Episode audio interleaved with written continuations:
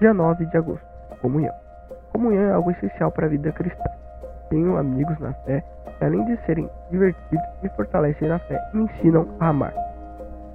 Eu não sou o melhor amigo, mas eles me ensinam e seguimos um aprendendo com o outro. Quer amigos de verdade? Busque aqueles que têm o mesmo propósito que o seu. Leitura do dia, Provérbios 17, 17. Esse foi mais um Diário do Jovem Pecador.